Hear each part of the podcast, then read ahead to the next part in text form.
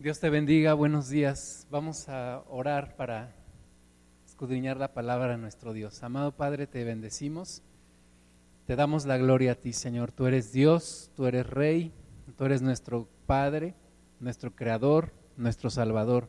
Señor, te pedimos que abras nuestros oídos en esta hora para poder entender tu palabra y que seamos sensibles a la voz de tu Espíritu Santo. Que tú nos toques, que tú nos hables y que tú recibas la gloria en el nombre de Jesús. Amén. Pues vamos a ubicarnos en, el libro de Josué, en el capítulo 2. Y era un momento en el cual ya bajo el liderazgo de Josué, el pueblo de Israel está por tomar la tierra.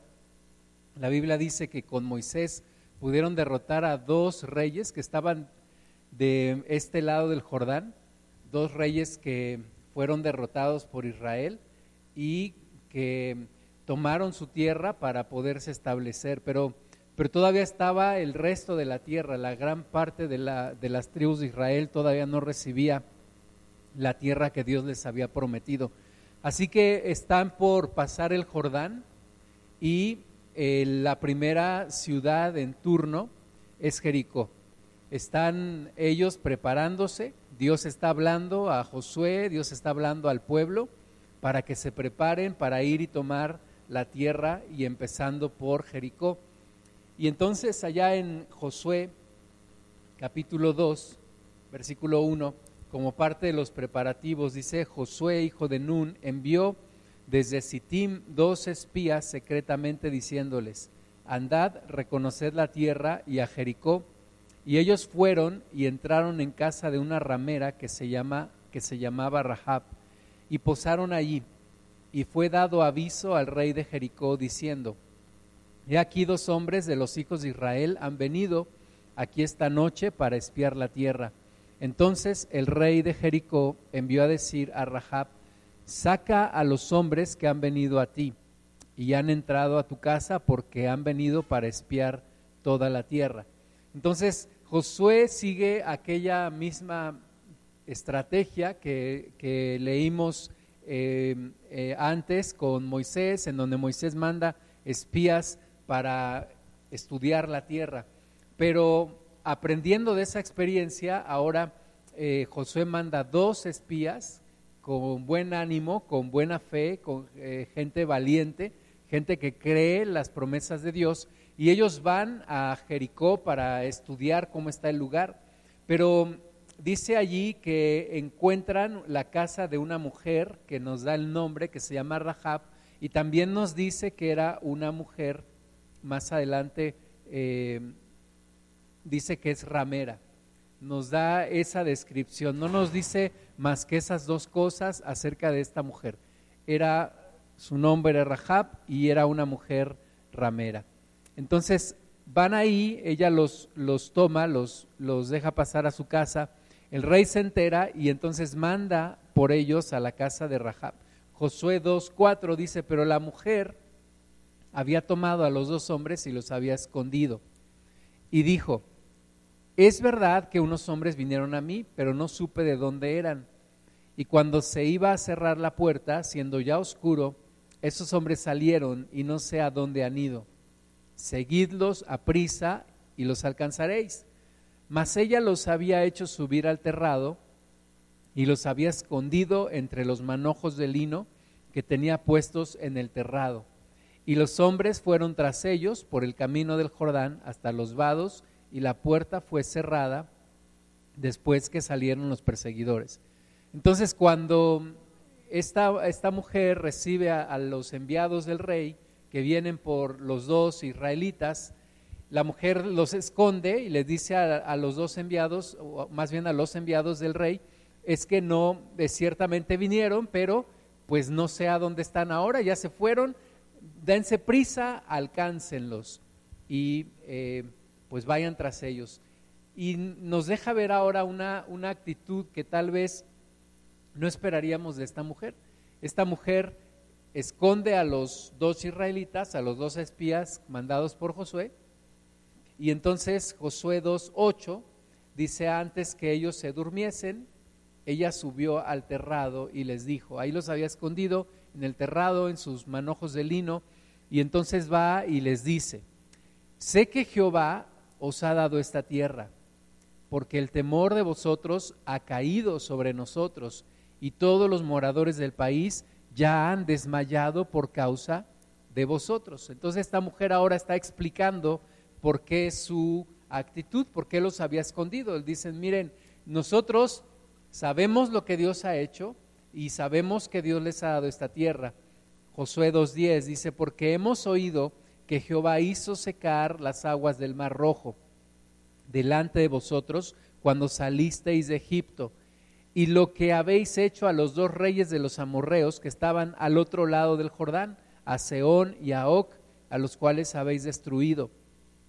Oyendo esto, ha desmayado nuestro corazón, ni ha quedado más aliento en hombre alguno por causa de vosotros, porque Jehová vuestro Dios es Dios arriba en los cielos y abajo en la tierra. Está mostrando esta mujer que ha reflexionado acerca de todo esto. No sabemos cuánto tiempo pasó desde que ellos se enteraron de lo que Dios había hecho en el Mar Rojo, de cómo había abierto las aguas. Tampoco sabemos cuánto tiempo pasó desde que se enteraron que habían derrotado a los dos reyes del otro lado del Jordán. Pero el corazón del pueblo había desfallecido y esta mujer ve esta oportunidad como una oportunidad para salvar no solamente su vida, sino la vida de su familia. Josué 2.12 dice, os ruego pues ahora que me juréis por Jehová, que como ha hecho misericordia, como he hecho misericordia con vosotros, así la haréis vosotros con la casa de mi Padre, de lo cual me daréis una señal segura y que salvaréis la vida de mi padre y a mi madre, a mis hermanos, a mis hermanas y a todo lo que es suyo, y que libraréis nuestras vidas de la muerte. Ellos le respondieron, nuestra vida responderá por la vuestra, si no denunciaréis este asunto nuestro. Y cuando Jehová nos haya dado la tierra, nosotros haremos contigo misericordia y verdad. Entonces la mujer le dice, miren, yo los he protegido, pero yo sé que ustedes van a conquistar esta tierra. Eh, podríamos pensar que era una cuestión de miedo de esta mujer, pero también era una cuestión de fe, porque ella está creyendo lo que Dios va a hacer. Ella dice, Dios es Dios en el cielo y Dios es Dios en la tierra. Y sabemos lo que ha hecho en Egipto y sabemos lo que hizo del otro lado del Jordán. Y sabemos, y yo sé, que van a conquistar esta tierra porque Dios se las ha dado. Pero, así como yo he guardado sus vidas, yo les voy a pedir a ustedes que guarden la mía y que guarden a mi familia. Y entonces los dos varones de Israel dicen, está bien, vamos a respetar, vamos a hacer un acuerdo y vamos a guardar tu vida y la vida de tu familia. Josué 2.15. Entonces ella los hizo descender por una, con una cuerda por la ventana, porque su casa estaba en el muro de la ciudad y ella vivía en el muro. Y les dijo, marchaos al monte para que los que fueron tras vosotros no os encuentren. Y estad escondidos ahí tres días hasta que los que os siguen hayan vuelto y después os iréis por vuestro camino. Y ellos le dijeron, nosotros quedaremos libres de este juramento con que nos has juramentado. He aquí, cuando nosotros entremos en la tierra tú atarás este cordón de grana a la ventana por la cual nos descolgaste y reunirás en tu casa a tu padre, a tu madre, a tus hermanos y a toda la familia de tu padre. Cualquiera que saliere fuera de las puertas de tu casa, su sangre será sobre su cabeza, y nosotros sin culpa. Mas cualquiera que estuviere, que se estuviera en casa contigo, su sangre será sobre nuestra cabeza si mano le tocare. Y si tú denunciares este nuestro asunto, nosotros quedaremos libres de este juramento con que nos has juramentado. Ella respondió, sea así como habéis dicho. Luego los despidió y se fueron y ella ató el cordón de grana a la ventana. Entonces ahí estaba la señal, el, ese cordón de color rojo colgando de la ventana de esta mujer. Ellos eh, tendrían esto por señal. Ellos salen entonces ya de Jericó. Josué 2.22, y caminando ellos llegaron al monte y estuvieron allí tres días, hasta que volvieron los que los perseguían. Y los que los persiguieron buscaron por todo el camino, pero no los hallaron. Entonces volvieron los dos hombres, descendieron del monte y pasaron, y vinieron a Josué, hijo de Nun, y le contaron todas las cosas que les habían acontecido.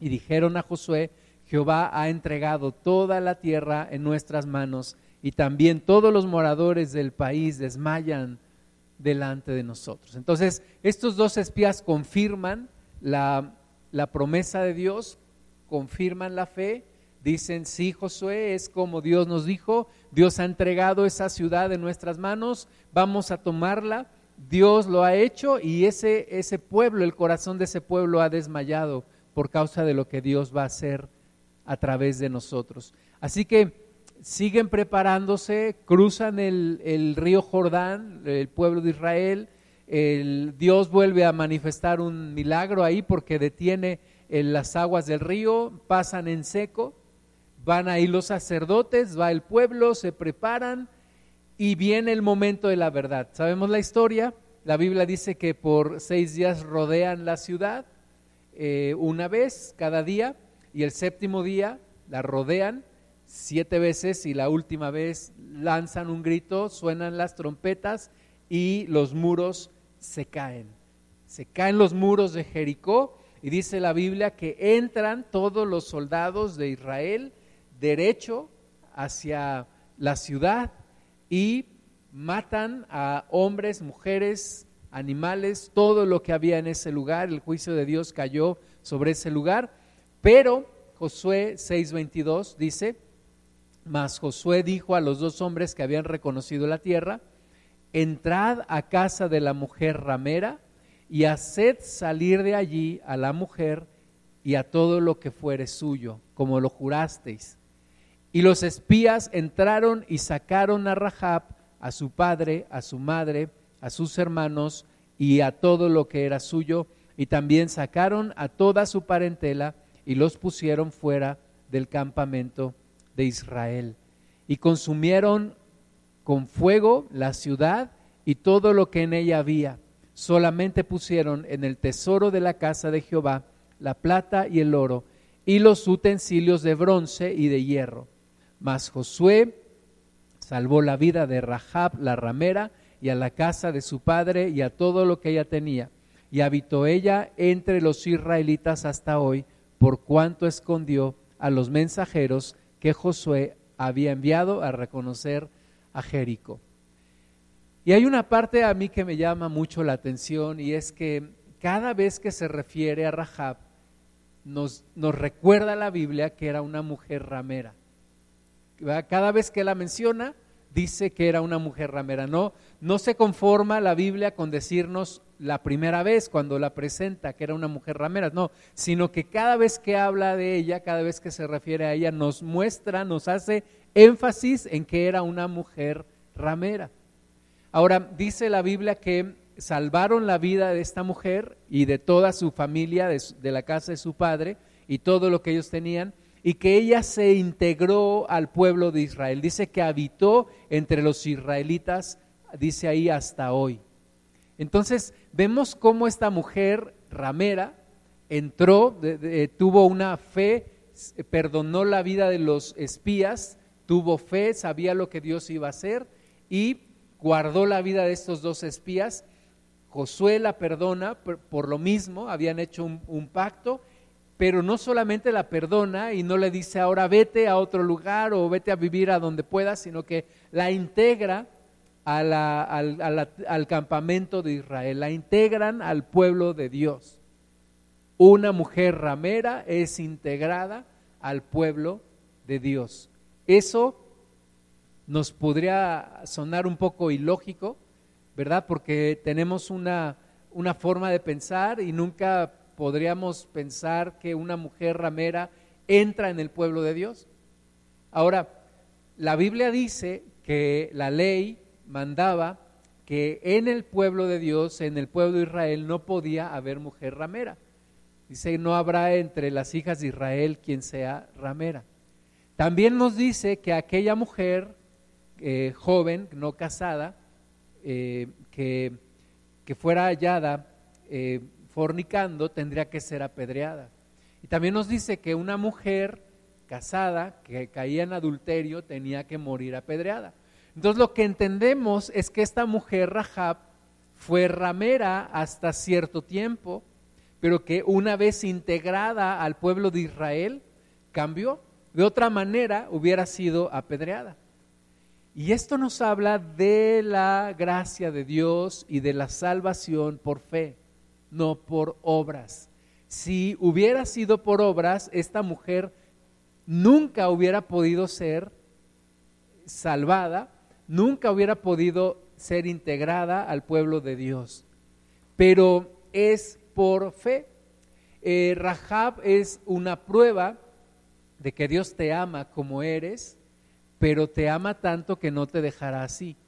Esta mujer cambió por fe, creyó en Dios, se integró al pueblo de Dios y Dios le perdonó y Dios le restauró y Dios le transformó.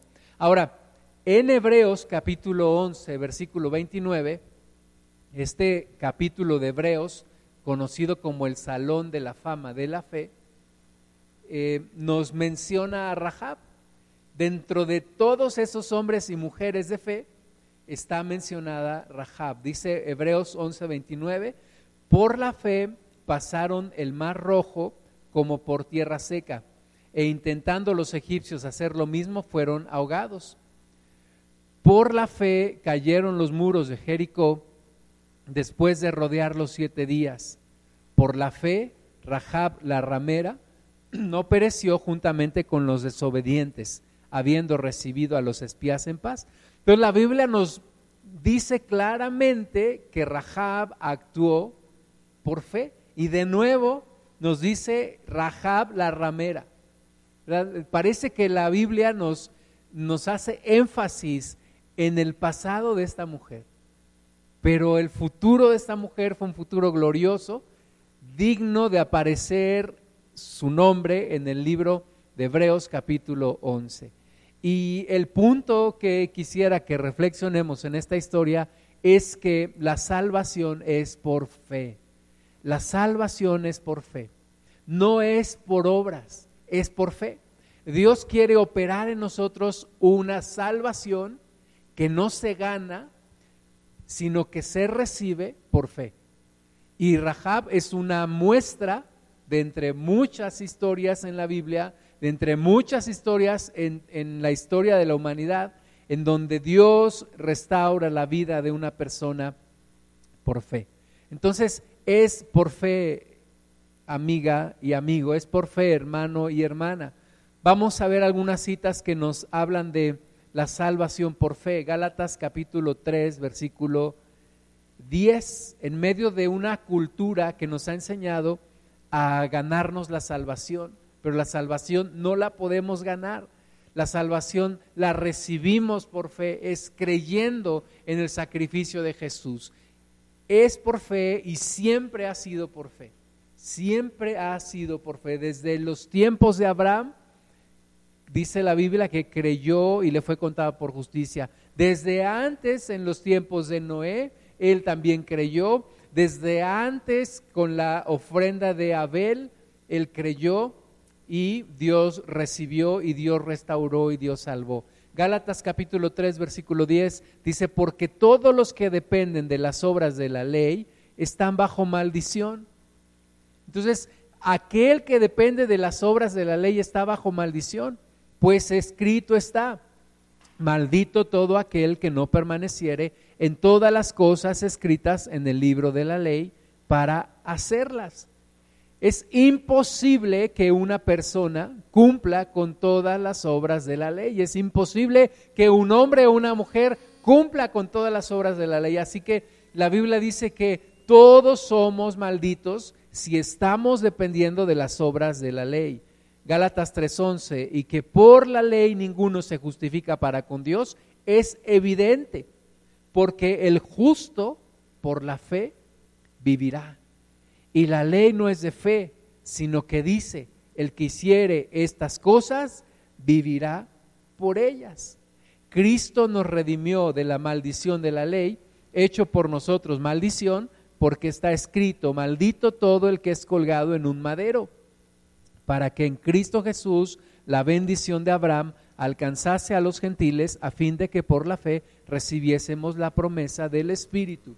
Entonces no es por las obras, no puedo ganarme la salvación, no puedo hacer algo para ganarme la salvación. La salvación es por fe. Dice allí que el justo por la fe vivirá. Y tal vez la forma correcta de entender esta frase es que aquel que es justo por la fe vivirá. ¿Y cómo se puede ser justo por la fe? Creyendo en Jesús. Jesús me justifica. Jesús me perdona, Jesús me restaura mi pasado, así como aquella mujer Rahab la ramera, que eh, la recordaremos por el resto de nuestra vida como Rahab la ramera, pero que llegó a ser transformada y una mujer de fe y una mujer que es digna de ser mencionada en Hebreos capítulo 11 y una mujer que fue restaurada, nos recuerda, la salvación no es por obras, es por fe. Ella creyó y a partir de que creyó su vida fue restaurada, a partir de que creyó su vida fue cambiada. Entonces el que es justo por la fe vivirá. El justo por la fe vivirá. Vamos a ver más citas en Gálatas capítulo 5, versículo 1 Dice, estad pues firmes en la libertad con que Cristo nos hizo libres y no estéis otra vez sujetos al yugo de esclavitud. Hay una corriente de, judaísmo desde los inicios de la iglesia en donde, en donde de nuevo quieren esclavizar al pueblo de Dios para que se sujete a las obras de la ley. Pero Pablo nos dice, inspirado por el Espíritu Santo, permanezcan firmes en la libertad con que Cristo les hizo libres. Tú y yo ya probamos que por obras no podemos, no podemos ser salvos por obras, no podemos acercarnos a Dios por nuestras obras. Aunque el mundo nos enseña que la salvación se gana, la, realidad en la Biblia es que es imposible ganarse la salvación por obras, es por fe. Gálatas 5.2, He aquí yo, Pablo, os digo que si os circuncidáis, de nada os aprovechará Cristo. Y otra vez testifico a todo hombre que se circuncida, que está obligado a guardar toda la ley. Si tú quieres someterte a la ley, si tú quieres guardar las fiestas, si tú quieres guardar las costumbres judías, tienes que someterte a toda la ley. Y en ese momento estás renunciando a la gracia de Cristo y estás renunciando a tu salvación, porque no se puede, es imposible ser salvo por obras. Pablo lo explica inspirado por el Espíritu Santo aquí en Galatas 5:4. Dice, de Cristo os desligasteis los que por la fe os justificáis, de la gracia habéis caído. Entonces el que elige ser salvo por obra se desliga de Cristo y en ese mismo momento está perdiendo toda posibilidad de salvación. Porque aunque tengamos mil y un argumentos, mil y un obras, la verdad es que tenemos también obras malas y nuestras obras buenas no alcanzan para cubrir nuestras malas obras. Así que el que se justifica por la ley cayó de la gracia, se desligó de Cristo y está destinado a la perdición. Gálatas 5:5, pues nosotros por el Espíritu aguardamos por fe la esperanza de la justicia, porque en Cristo Jesús ni la circuncisión vale algo, ni la incircuncisión, sino la fe que obra por el amor. Vosotros corríais bien, ¿quién os estorbó para no obedecer a la verdad? Hay un montón de corrientes judaizantes, hay un montón de, doctrinas que quieren judaizar, que quieren hacernos volver al, a la esclavitud de donde hemos salido, de donde Cristo nos ha sacado. ¿Quién te ha estorbado para no obedecer a la verdad? Dice el apóstol Pablo, inspirado por el Espíritu Santo. Romanos capítulo 10, versículo 1. Hermanos, Ciertamente el anhelo de mi corazón y mi oración a Dios por Israel es para salvación. Porque yo les doy testimonio de que tienen celo de Dios, pero no conforme a ciencia. Nos está diciendo el Señor aquí a través de Pablo, miren, el judaísmo no trae salvación. El guardar la ley no trae salvación. Ellos tienen celo de Dios, pero no conforme a ciencia. No están en lo correcto. No están siguiendo el camino de Dios.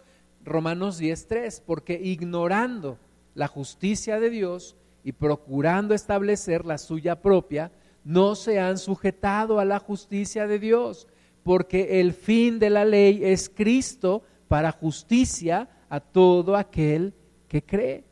Entonces, el judaísmo, como cualquier otra religión, como cualquier otra corriente, como cualquier otra doctrina de los hombres, no puede traer salvación. Es imposible traer salvación a través de la ley. No podemos regresar a la ley. Ahora, hay corrientes que se disfrazan un poco para hacer caer a los cristianos, para atraparlos en estas doctrinas judaizantes. Que si tengo que ser bautizado en el nombre de Jesús, porque si fui bautizado en el nombre del Padre, del Hijo y del Espíritu Santo, no vale el bautismo. Que si tengo que llamar a Jesús por su nombre, como se pronuncia en hebreo, porque si no, no estoy refiriéndome al Jesús de la Biblia. Y un montón de cosas que se salen de contexto y que lo único que tratan es de hacernos depender de las obras y de tratar de atraparnos en el judaísmo, de donde tal vez tú y yo no hemos salido del judaísmo, pero salimos de la religiosidad. Yo estuve atrapado en la religión y la religión nunca me trajo salvación, nunca me trajo paz, nunca me trajo libertad. Entonces no puedo regresar a algo de donde Dios me sacó. Romanos capítulo 10, versículo 5. Dice, porque de la justicia que es por la ley, Moisés escribe así, el hombre que haga estas cosas vivirá por ellas. Pero la justicia, que es por la fe, dice así, no digas en tu corazón quién subirá al cielo, esto es para traer abajo a Cristo, o quién descenderá del abismo, esto es para hacer subir a Cristo de entre los muertos. Mas, ¿qué dice? Cerca de ti está la palabra, en tu boca y en tu corazón. Esta es la palabra de fe que predicamos, que si confesares con tu boca que Jesús es el Señor y creyeres en tu corazón que Dios le levantó de los muertos, serás salvo. Aún recuerdo la primera ocasión en que un amigo mío en la preparatoria me, me, trajo un folleto, un folleto que hablaba de la salvación por fe. Y este folleto, me acuerdo, la primera frase que traía era una pregunta y decía, ¿eres salvo? Y luego explicaba, no te estoy preguntando si tienes una religión, te estoy preguntando si eres salvo. No te estoy preguntando si eres bueno, te estoy preguntando si eres salvo. Y, todo el folleto hablaba de esto y al final traía lo que dice aquí en Romanos 10, que puedes ser salvo si en tu corazón crees que Dios levantó de los muertos a Jesús y con tu boca confiesas que Jesucristo es el Señor. Y yo decía, esto no puede ser tan fácil, no puede ser tan fácil ganarse la salvación. Y la verdad es que ahora entiendo que lo difícil ya lo hizo Jesús. Jesús murió en la cruz para que nosotros podamos recibir una salvación que no podíamos ganar.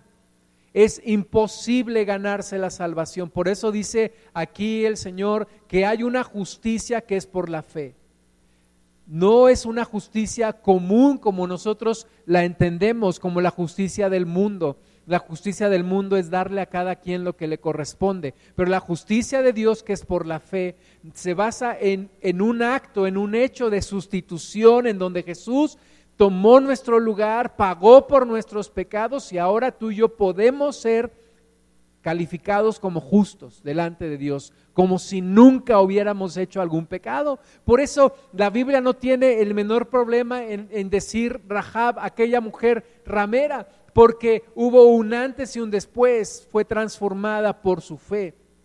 así como tú y yo podemos ser transformados por la fe en Cristo. Romanos 10:10, porque con el corazón se cree para justicia, pero con la boca se confiesa para salvación. Pues la escritura dice, todo aquel que en él creyere no será avergonzado, porque no hay diferencia entre judío y griego, pues el mismo que es Señor de todos es rico para con todos los que le invocan, porque todo aquel que invocar el nombre del Señor será salvo. Es por fe y no por obras es por fe. Y si tú y yo hemos creído en Jesús, tenemos que mantener nuestra profesión de fe hasta el final y no regresarnos a confiar en las obras, no regresarnos a confiar en las doctrinas de hombres o en las doctrinas de demonios, sino estar bien enfocados y hasta el final, hasta que Dios nos llame a su presencia, seguir confesando con mi boca que Jesucristo es el Señor y creyendo en mi corazón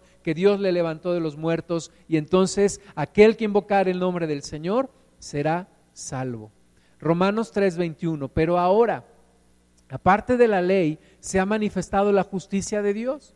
Nos dice aquí Romanos 3 que aparte de la ley hay una justicia, la justicia de Dios, que es por la fe, la justicia de Dios por medio de la fe en Jesucristo, Romanos 3:22, porque para todos los que creen en Él, porque no hay diferencia, por cuanto todos pecaron y están destituidos de la gloria de Dios, siendo justificados gratuitamente por su gracia, mediante la redención que es en Cristo Jesús, a quien Dios puso como propiciación por medio de la fe en su sangre para manifestar su justicia a causa de haber pasado por alto en su paciencia los pecados pasados, con la mira de manifestar en este tiempo su justicia a fin de que Él sea el justo y el que justifica al que es de la fe de Jesús. Entonces, de nuevo, es por fe, no es por obras. Hay una justicia de Dios que es por la fe, porque de otra manera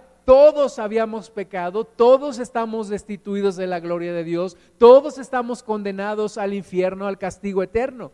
Pero hay una justicia de Dios que es por medio de la fe en Jesucristo, por medio de la cual yo puedo ser considerado justo y ser salvo. No es por obras, dice la Biblia, para que nadie se gloríe. Romanos 3:27. ¿Dónde pues está la jactancia?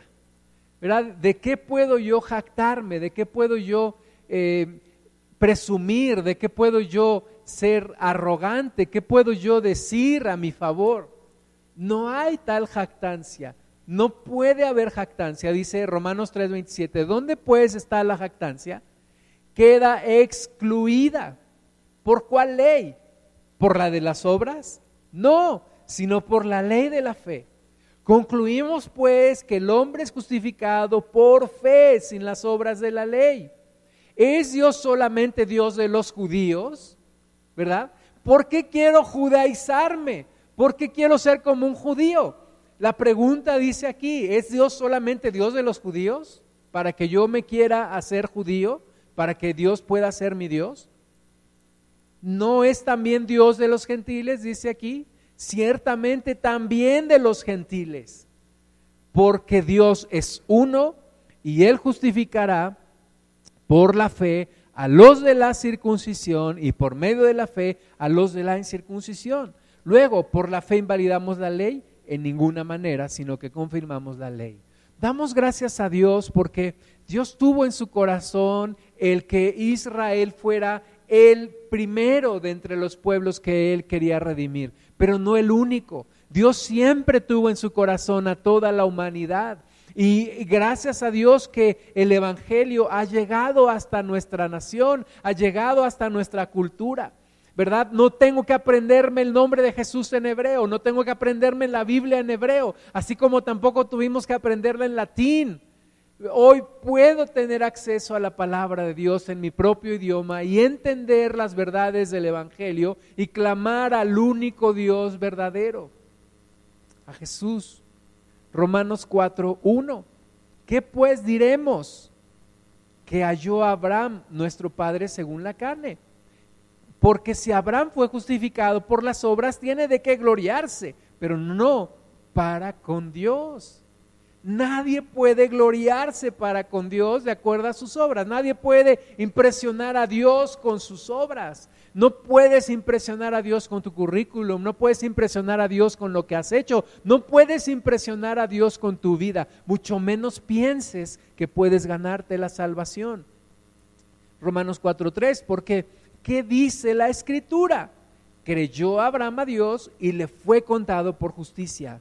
Es por fe. Romanos 4:4, pero al que obra no se le cuenta el salario como gracia, sino como deuda. Fíjate bien, el que quiere ser salvo por obras, no se le cuenta la bendición como gracia, sino como deuda. En lugar de, decir, mira, tengo grandes obras delante de Dios y decirle, Señor, me he ganado la salvación por mis obras, dice la palabra que no, se me cuenta como deuda porque mis grandes obras que yo veo son excedidas por otras obras también muy malas que tengo en mi vida. Y entonces no puedo justificarme delante de Dios por mis obras. Romanos 4:5, más al que no obra, sino cree en aquel que justifica al impío, su fe le es contada por justicia. Y aquí el punto, no podemos decir que Rahab es exhibida por la palabra de Dios como una mujer ramera. Porque todos tenemos un pasado que nos acusa. Todos tenemos un pasado que nos señala. Y todos venimos delante de Dios y somos salvos por el mismo camino que es Jesús, por fe. Todos somos salvos por fe.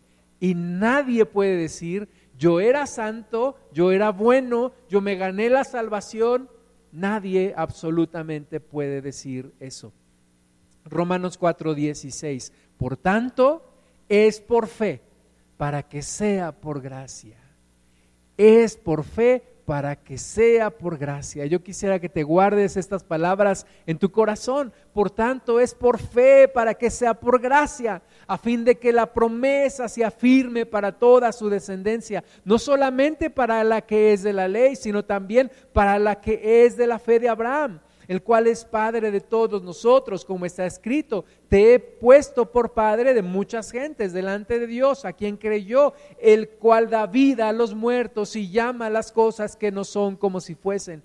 Él creyó en esperanza contra esperanza para llegar a ser Padre de muchas gentes, conforme a lo que se le había dicho, así será tu descendencia. Es Abraham, Padre de la fe y Padre de multitudes. Te quiero decir que hay tres fortalezas que tienen que ser derribadas en nuestras vidas. La Biblia dice que hay argumentos que se levantan en contra del conocimiento de Dios y esos argumentos que se levantan en contra del conocimiento de Dios vienen a ser fortalezas espirituales que impiden que el reino de Dios se establezca. Entonces vamos a derribar tres fortalezas espirituales en esta hora. La primera es, la salvación no se gana, la salvación se recibe. Que en tu mente, en tu corazón, pero en tu espíritu haya una convicción. La salvación no se gana, la salvación se recibe. Es un regalo de Dios. Es un regalo que Dios nos hace, que le ha costado a su Hijo Jesús. Ahora, no me cuesta recibir la salvación pero me costará una vida mantenerme en esa salvación. Mi vida será transformada. La segunda fortaleza a derribar es que judaizarme no me hace más espiritual, me esclaviza. No me hace más espiritual judaizarme, me hace esclavo. No me hace bien, me hace daño. ¿Verdad? Yo no creo que esté mal aprenderme versículos o palabras en, hebreo, pero, pero cuidado con judaizarme.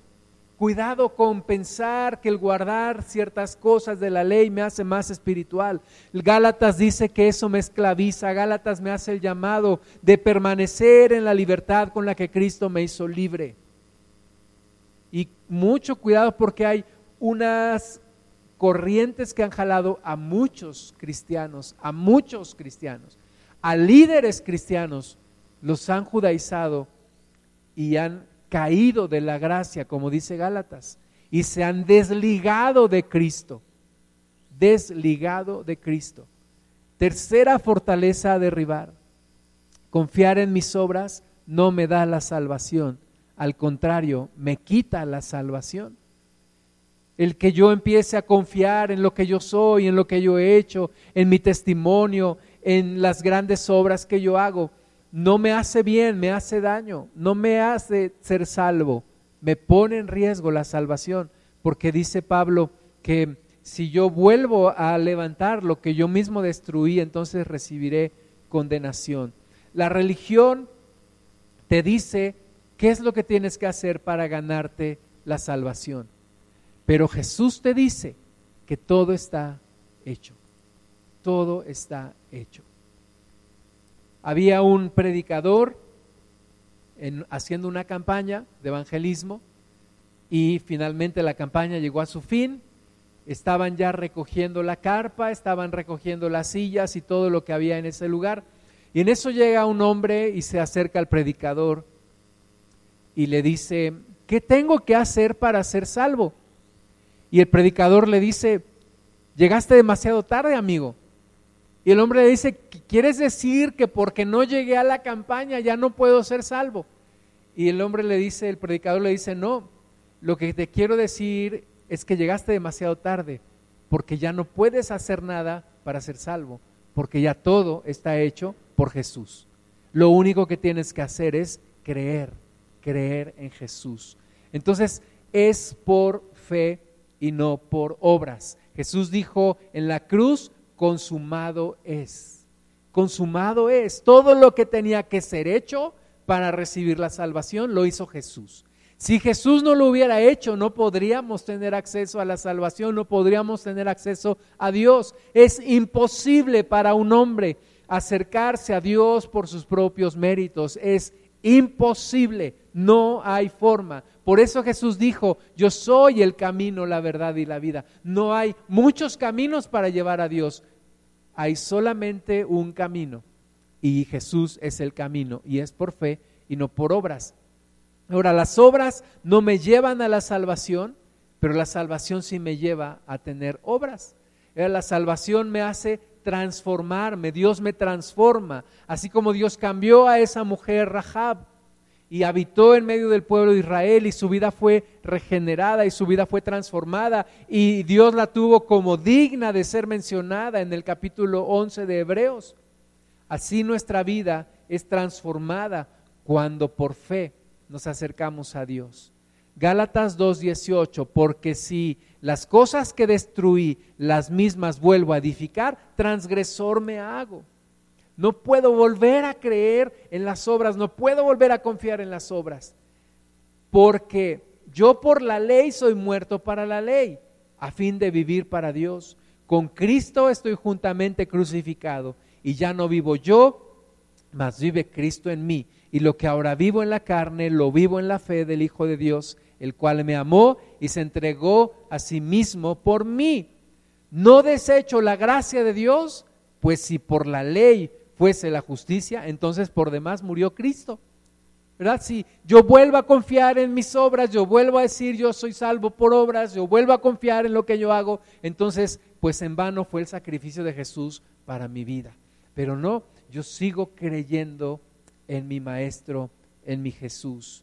Romanos 9:16, así que no depende del que quiere ni del que corre, sino de Dios que tiene misericordia. Esta palabra es es impactante. No depende del que quiere ni del que corre, sino de Dios que tiene misericordia. Si Dios no hubiera hecho una obra, aunque tú y yo quisiéramos la salvación, no la tendríamos. No depende de nosotros solamente, depende de Dios. Depende de Dios que ha tenido misericordia de nosotros. Termino con con esta parte recordándote aquellos dos ladrones que murieron al lado de Jesús. Las obras de ambos les llevaron a esa cruz, a esos dos ladrones. Tuvieron obras que les hicieron llegar a la cruz. Pero uno de ellos creyó. Uno de ellos creyó. Y en el último momento de su vida alcanzó la salvación. En el último momento de su vida. No depende del que quiere ni del que corre, sino de Dios quien tiene misericordia. Y ese hombre le dijo a Jesús, acuérdate de mí cuando estés en tu reino. Jesús le dijo, de cierto te digo que hoy mismo estarás conmigo en el paraíso. Es por fe. La, la, Biblia está repleta de historias como esta. Nosotros somos historias como esta, de personas que equivocamos el camino, que tenemos errores, que tuvimos errores, pero que creemos y que por fe somos salvos y que por fe somos transformados. Vamos a orar en esta hora y si tú quieres entregarle tu vida a Jesús, si tú nunca lo has hecho, este es un buen momento para hacerlo. No digas cuando no tenga problemas me voy a acercar a Dios. No digas cuando cambie me voy a acercar a Dios. No. Acércate ahora a Dios y cree que es por fe, que Jesús ya pagó por ti, que Jesús ya cubrió tus pecados. Y si tú ya has creído en Jesús, en esta hora te invito a que renuncies a confiar en tus obras. Renuncia a confiar en ti. Renuncia a judaizarte.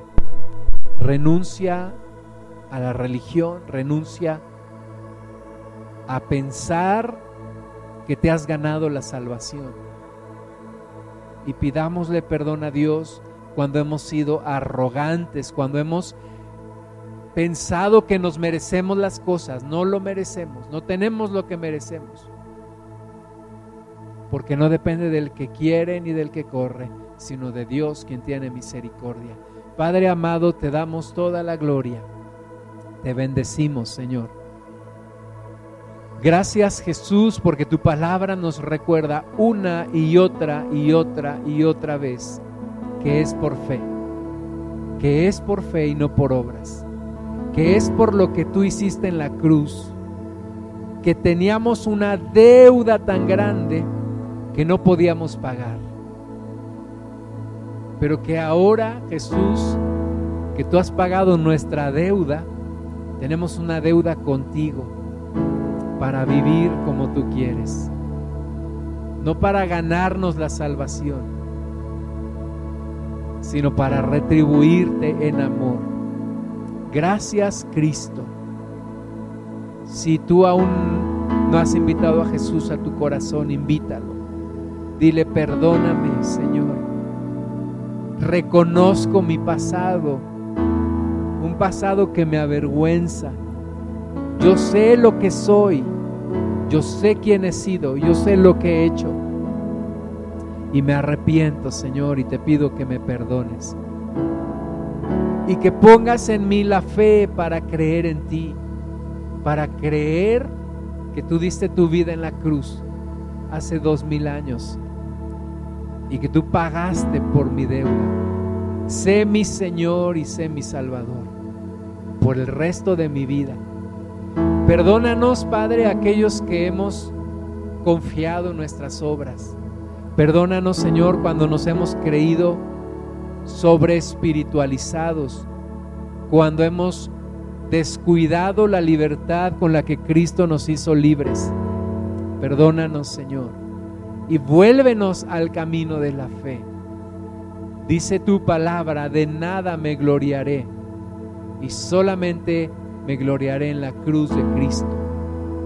Solamente en ti, Señor, porque solo en ti hay salvación, porque es por fe para que sea por gracia y para que no haya jactancia ni arrogancia, sino humildad delante de ti, para que seas el primero siempre, para que seas exaltado.